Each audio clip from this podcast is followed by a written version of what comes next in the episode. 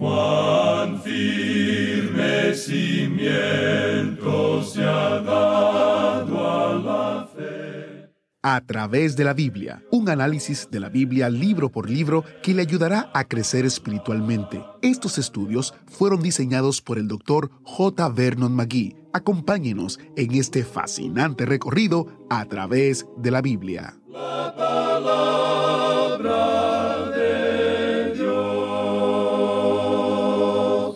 Satanás es el Dios de este siglo, que trata de cegar a los hombres en un solo punto, y este punto es el Evangelio. El mundo perdido es como una prisión de pecado. Hay una sola salida. Cristo es el camino. Aquí es donde Satanás ciega a los hombres. Bienvenidos a través de la Biblia, el programa donde conocemos a Dios en su palabra. Soy su anfitrión, Heiel Ortiz, dándole la bienvenida a otro fascinante recorrido a través de la palabra de Dios. En nuestro recorrido, hoy continuamos en el estudio de Segunda de Corintios, capítulo 4, versículos del 1 al 6. Ya hemos visto varios aspectos del consuelo de Dios, los planes para la vida, la restauración a los santos y el glorioso ministerio de Cristo nuestro Salvador. Bueno, en el día de hoy veremos el consuelo de Dios en el ministerio del sufrimiento por Cristo. Qué glorioso es saber que Cristo sufrió por los suyos. Él se humilló, sufrió, murió y resucitó por los suyos. Quédese en sintonía para aprender más en el estudio de hoy. Y si quisiera profundizar un poco más, tenemos los recursos destacados de este mes. Estos recursos usted puede obtenerlos como descarga gratuita en nuestro sitio web. En esta ocasión contamos de el comentario con primera y segunda de Corintios y en la carta de Gálatas, y también el librito El Evangelio en las puertas de Jerusalén, basado en Nehemías capítulo 3. Estos recursos están para usted disponibles de manera gratuita. Solo debe visitar a través de la Biblia .org barra destacados. También recuerde que en el día de ayer mencioné acerca de cómo nos encanta aprender cómo ustedes, oyentes del programa, usan el ministerio de a través de la Biblia como parte del ministerio que Dios le ha dado a ustedes. Si usted utiliza a través de la Biblia de alguna manera como ministerio para bendecir a otros, ¿nos lo haría saber? Queremos poder celebrar lo que Dios está haciendo. Envíenos un correo a atv@transmundial.org o envíenos un mensaje en audio o video a nuestro teléfono de WhatsApp. El número es positivo o símbolo de más 1 919 460 3797. Destacaremos uno de los ministerios en nuestra página web y en nuestro boletín. El correo es atv@transmundial.org y el número de WhatsApp es positivo o símbolo de más 1-919-460-3797. Iniciamos nuestro tiempo en oración. Padre Celestial, te damos gracias porque tu palabra es la fuente de conocimiento para poder llegar a tener una relación personal contigo. Es una fuente verdadera que nos inspira y es la verdad pura porque es tu palabra. Usa este tiempo para hablarnos y ministrarnos. En el nombre de Jesús te lo pedimos. Amén. Con nosotros, nuestro maestro Samuel Montoya y el estudio bíblico de hoy. Llegamos hoy al capítulo 4 de esta segunda epístola del apóstol San Pablo a los Corintios. En nuestro programa anterior apenas alcanzamos a tocar el primer versículo, pero vamos a continuar hoy y vamos a tocar este versículo una vez más. Y aquí tenemos otro aspecto del consuelo de Dios. Vimos en el primer capítulo el consuelo de Dios para los planes de la vida. Luego, en el segundo capítulo de esta segunda epístola a los Corintios, observamos el consuelo de Dios al restaurar a los santos que habían pecado. Y en el capítulo 3, el consuelo de Dios en el glorioso ministerio de Cristo. ¿No le parece a usted, amigo oyente, que ese capítulo 3 fue algo maravilloso? Pues bien, no vamos a descender de la cima de la montaña, vamos a continuar aquí arriba porque aquí tenemos el consuelo de Dios en el ministerio del sufrimiento por Cristo. No estamos muy seguros, pero quizá tengamos que subir aún más arriba. Y pensamos que estamos llegando a una altura donde se nos hace muy difícil respirar. Pero continuemos hacia arriba. Él nos llama a subir más alto y eso es lo que queremos hacer. Leamos pues otra vez el versículo 1, el primer versículo de este capítulo 4 de la segunda epístola a los Corintios. Y dice Pablo, por lo cual, teniendo nosotros este ministerio según la misericordia que hemos recibido, no desmayamos. Este es el ministerio, dice, el ministerio glorioso, el ministerio que Él nos ha dado hoy. Es el ministerio que ningún hombre podía haber creado, ningún hombre lo podía haber inventado. Es algo imposible que cualquier persona haya hecho esto. Yo, por ejemplo, no encuentro ninguna otra razón por la cual Él me haya permitido a mí entrar en esta actividad, sino por lo que Pablo dice aquí en este versículo, según la misericordia que hemos recibido. Como ya dijimos, Dios es rico en misericordia. Él no la usó toda antes de llegar a mí porque se dio cuenta que yo necesitaría mucha. Y Él ha sido rico en misericordia para conmigo y por su misericordia ha permitido que tengamos este programa radial. Podemos asegurarle, amigo oyente, que esa es la razón de su existir, y a causa de eso nosotros no desfallecemos, sino que nos regocijamos en esto. Ahora Pablo indica que este ministerio es algo maravilloso. ¿Y qué es lo que tiene de maravilloso? Pues bien, si uno estudia las religiones del mundo en alguna institución, puede apreciar la diferencia que existe entre el cristianismo y el Evangelio de la gracia de Dios y las demás religiones. Este puede ser expresado en pocas palabras. Todas las religiones dicen, haz esto, haz eso, haz aquello, haz esto otro. El Evangelio, por su parte, dice que todo está ya hecho, ya está finalizado, terminado. El Evangelio dice que Dios ha hecho algo por mí y que yo lo debo creer, debo confiar en Él. Y ese es el camino que yo debo seguir hacia Él. Es la única forma que tenemos de llegar a Él por medio de la fe. Porque sin fe, dice la Escritura, es imposible agradar a Dios. Pero las religiones de este mundo dicen que debemos hacer algo. Cuando uno se dedica a estudiar los diferentes cultos que existen, se sorprende con las cosas que ellos hacen. Hay algunos que dicen que debemos hacer cuatro cosas para ser salvos. Y bueno, no estamos muy de acuerdo con ellos en cada una de estas cosas, pero dicen que hay que tener fe. Pero esa fe que ellos mencionan no es confiar en Cristo, es cualquier otra cosa menos eso. Dicen simplemente que uno debe creer que Cristo vivió y murió hace unos dos mil años y aceptarlo simplemente como un hecho histórico. Bueno, uno puede pensar de la misma manera en cuanto a Simón Bolívar o el general San Martín, que libertaron a los países de América Latina, pero el creer en eso no salva a nadie. Simplemente, amigo oyente, creer que Jesucristo murió no salva. Jesucristo murió por nuestros pecados según las Escrituras, y eso es muy importante. Eso es lo más importante de todo. De modo que las religiones del mundo dicen, ven y haz algo, amigo. Algunas de ellas tienen siete cosas que uno debe hacer. Otras tienen diez que uno debe cumplir, o sea, los diez mandamientos. Pero, amigo oyente, ninguno de ellos quiere reconocer que no están cumpliendo esos diez mandamientos. Sin embargo, tienen esos diez mandamientos. Ahora, Pablo en cierta época estuvo bajo la ley. Él sabía lo que era, y él podía decir honestamente, yo era hebreo de hebreos. Otros podrían pensar que estaban bajo la ley, pero yo estaba verdaderamente bajo la ley, dice Pablo. Era fariseo de fariseos. Y él pensaba que podía hacer algo para lograr su salvación. Pero un día se encontró con el Señor Jesucristo en el camino hacia Damasco y llegó a conocerle de veras. Y cuando le conoció, él dijo, y ser hallado en él no teniendo mi propia justicia, Usted puede apreciar, amigo oyente, que cuando Pablo estaba en la presencia del Señor Jesucristo, pudo ver que no podía hacer nada por sí mismo. Él tenía que tener la justicia de Cristo y ser hallado en él, no teniendo mi propia justicia, como dice el mismo, que es por la ley, sino la que es por la fe de Cristo, la justicia que es de Dios por la fe. Y Pablo dice que ese fue un nuevo día para él. Y ese puede ser, amigo oyente, un nuevo día para todos nosotros.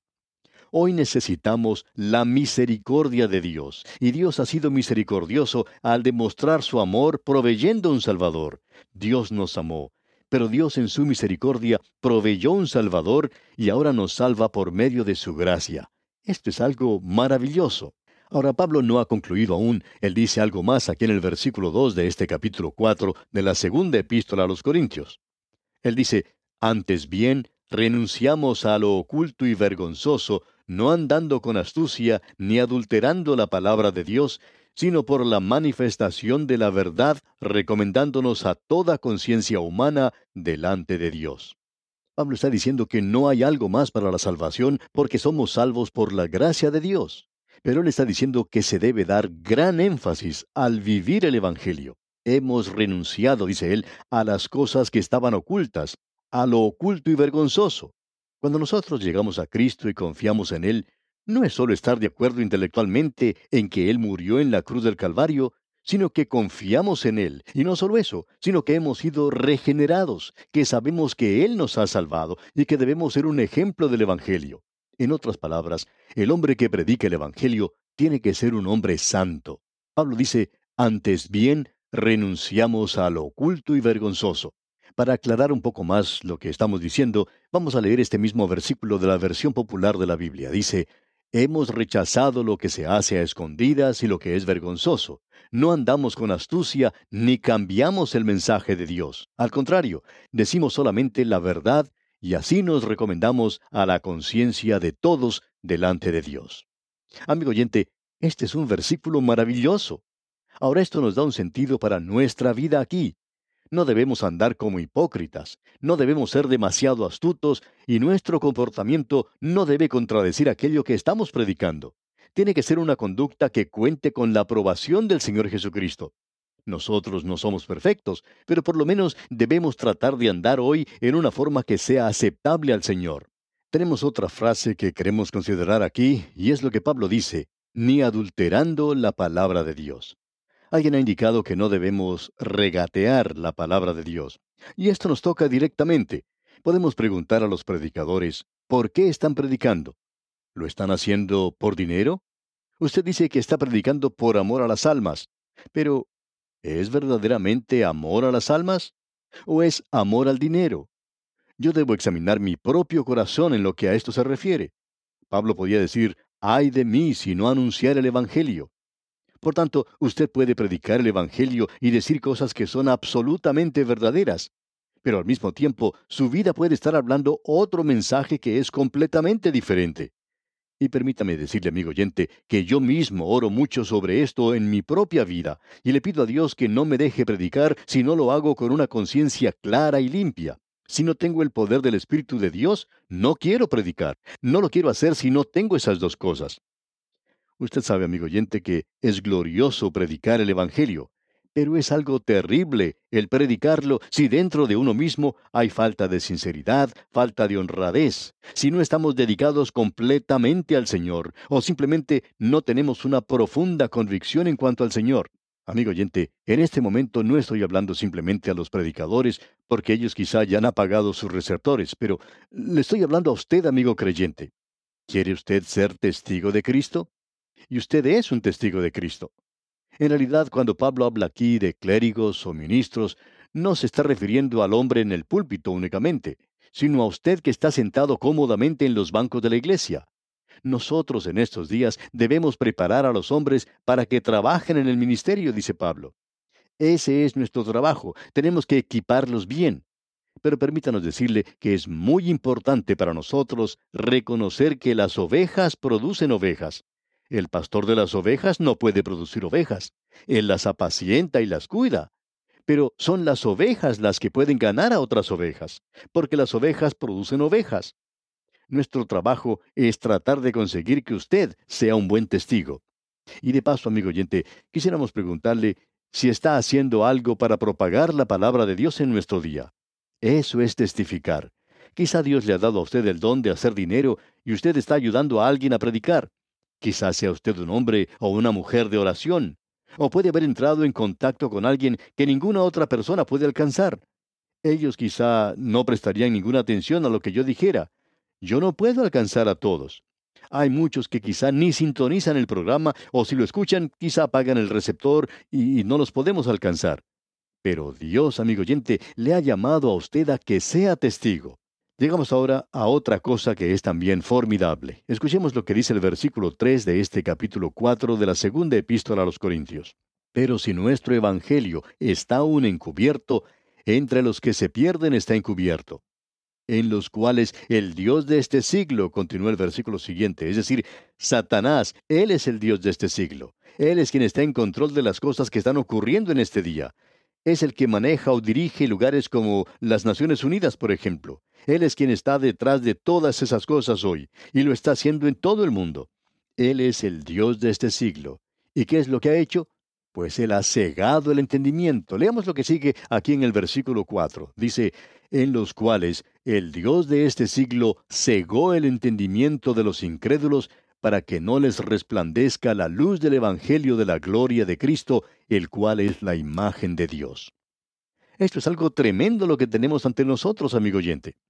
¿Usted ha escuchado alguna vez decir a alguien, bueno, yo no entiendo el Evangelio, lo he escuchado toda mi vida, pero no me dice nada absolutamente? Yo he escuchado decir eso una y otra vez a la gente y ¿qué es lo que ha pasado? Pues que Satanás los ha cegado. La luz está brillando, pero el diablo lo ha cegado a usted para que no la pueda ver. Es como lo que ocurrió en cierta mina. Ocurrió una gran explosión y los mineros quedaron atrapados dentro de la mina. Finalmente, pudieron recibir comida desde afuera, como también luz para que pudieran ver. Al encender la luz, un joven minero, dirigiendo sus ojos directamente a la luz, dijo, ¿Por qué no encienden las luces? Y todos los demás lo miraron confundidos. Él había quedado ciego por la explosión. Y Satanás lo ha cegado a usted y mucha gente está diciendo, ¿por qué no encienden la luz? No veo el Evangelio para nada. Es que Satanás los ha cegado, amigo oyente, y esa es su condición en el presente. Ahora hay otros que dicen, bueno, usted sabe, hay cosas en la vida que no puedo comprender, yo no sé por qué, pero simplemente no las puedo creer. Hace tiempo recibimos una carta de un hombre que nos quería enfrentar en esto, diciendo que el Evangelio que estábamos presentando no era verdadero y que nosotros sabíamos que la Biblia no era verdadera. Él escribió de una manera bastante arrogante. Se le escribió en respuesta a su carta diciéndole que nunca habíamos visto una muestra de tanta ignorancia y arrogancia. ¿Sabe usted cuál era su problema? El problema era que no podía creer las cosas que leía en la Biblia. Había pecado en su vida y la Biblia lo estaba condenando y él no quería aceptar eso. Y esa es la condición en la que se encuentran muchas personas hoy. No hay ningún problema con la Biblia. El problema está en sus propias vidas. Amigo oyente, si usted quiere continuar en su pecado, usted lo puede hacer, pero el que pierde es usted. Ahora usted puede ir a Cristo. No me diga que no lo puede hacer porque sí es posible para usted acudir a Cristo. Por eso es que Pablo dice aquí en el versículo 5 de este capítulo 4 de la segunda epístola a los Corintios, porque no nos predicamos a nosotros mismos, sino a Jesucristo como Señor y a nosotros como vuestros siervos por amor de Jesús. Amigo oyente, solo el Señor Jesús le puede salvar. Ahora veamos el versículo 6. Porque Dios, que mandó que de las tinieblas resplandeciese la luz, es el que resplandeció en nuestros corazones para iluminación del conocimiento de la gloria de Dios en la faz de Jesucristo. Ahora Pablo está hablando de la creación del universo. Yo no sé cuándo tuvo lugar la creación, hay muchas personas que piensan que nosotros, los fundamentalistas, creemos que Dios creó el universo allá en el año 4004 antes de Cristo a las nueve y treinta y dos de la mañana. Amigo oyente, permítanos decirle que ese es un punto de vista demasiado tonto como para prestarle atención. No conocemos a nadie, a ninguno de los hermanos fundamentalistas que hayan tomado en serio tal cosa. El mundo fue creado hace muchísimo tiempo por Dios, y pensamos que en las edades pasadas, millones o quizá billones de años atrás, si usted quiere decir eso. Nuestro Dios es un Dios eterno, y Él no estaba sentado sin hacer nada, esperando a que el hombre entrara en escena. El hombre es algo que apareció a lo último, pero Dios había estado aquí por mucho tiempo ya, y su universo también ha estado aquí por las edades. No sabemos cómo ocurrió todo, algo le pasó al mundo y se puede ver evidencias de ello. Finalmente, Dios actuó, y el Espíritu de Dios se movía sobre la faz de las aguas, y dijo Dios, sea la luz. Porque Dios, dice aquí Pablo, que mandó que de las tinieblas resplandeciese la luz, es el que resplandeció en nuestros corazones. Lo que pasa es esto, el Espíritu Santo de Dios nos trae convicción de pecado y luego nos regenera y la luz del Evangelio glorioso brilla en nuestros corazones en vista del Señor Jesucristo y le volvemos a ver. Alguien ha dicho, la mirada salva, pero la contemplación fija santifica. Necesitamos pasar mucho tiempo observando a Cristo, amigo oyente. Pero aún siendo los mejores, se nos dice que tenemos este tesoro en vasos de barro. Pablo nuevamente reconoce su propia debilidad. Pensamos que él era enfermizo y pensamos que todos nosotros somos bastante débiles. Yo, por ejemplo, reconozco que soy débil. No sé aún cuánto tiempo estaría aquí en este mundo, pero tenemos este tesoro en vasos de barro. Y la palabra griega es ostraca. Ostraca es lo que saca un arqueólogo de una excavación. Quiere decir piezas o partes rotas de utensilios de alfarería. Y eso es, amigo oyente, lo que nosotros somos, piezas, partes rotas de utensilios de alfarería.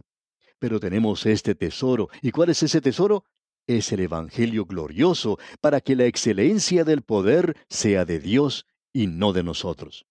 Y quisiéramos que usted, amigo oyente, note algo aquí, pero no lo vamos a hacer en el día de hoy. Vamos a esperar hasta nuestro próximo programa. ¿Cómo puede verse esa luz que está dentro de estos vasos? Si usted quiere entender lo que Dios nos ha dado, tenemos que volver atrás y leer la historia de Gedeón. Vamos a ver eso en nuestro próximo programa. Dios ha tenido que romper los vasos para que la luz pueda brillar. Esa es la razón por la cual algunas personas tienen que estar enfermas. Esa es la razón por la cual Pablo tenía esa enfermedad en su propio cuerpo. Y esa es la razón hoy, y lo creemos sinceramente, por la cual Dios está usando vasos débiles en la actualidad. No son vasos fuertes, son débiles, para que la luz pueda resplandecer a través de ellos. Y hablaremos de esto, Dios mediante, en nuestro próximo programa.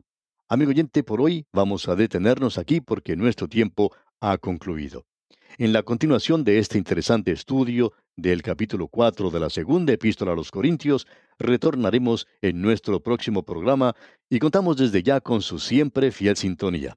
Hasta entonces, pues, y que las incontables bendiciones del Señor reposen en usted, es nuestra ferviente oración. El Espíritu Santo de Dios nos trae convicción de pecado y luego nos regenera. Y la luz del Evangelio glorioso brilla en nuestros corazones. Esto es lo que nosotros hablamos en el programa de hoy con nuestro maestro Samuel Montoya. Aquí en A través de la Biblia damos gracias a Dios por el privilegio de compartir con el mundo acerca de Jesús, sobre su muerte en la cruz y su resurrección que hace posible la reconciliación con nuestro Dios Santo. Si usted conoce a Jesús como su Salvador, exprese hoy su amor y gratitud a Dios por el maravilloso regalo que le ha dado. Si aún no conoce al Señor, no deje que el día termine sin enfrentar su necesidad y pedirle a Dios que le muestre el camino para conocerlo. Si desea ayuda para comprender qué significa ser salvo, visite a través de la Biblia.org, haga clic en la foto que dice Conocer a Dios hemos recopilado unos recursos del Dr. Magui que les serán de mucha ayuda para responder esta importante pregunta. Soy Geiel Ortiz dándole las gracias por estar con nosotros en este fascinante recorrido a través de la Biblia y esperándole para una próxima entrega de su programa. Agradecemos que nos acompañara en el estudio de hoy. Le invitamos a que visite nuestro sitio en internet a través de la biblia.org. Ahí puede suscribirse para recibir las notas y bosquejos de lo que estamos estudiando y noticias del ministerio. También encontrará la variedad de libros y materiales gratuitos que tenemos para usted. El sitio es a través de la biblia.org. Todo lo que hacemos es posible gracias al Señor y a personas como usted que se unen a nosotros en la obra de llevar la palabra entera al mundo entero. A través de la Biblia es una producción de Radio Transmundial.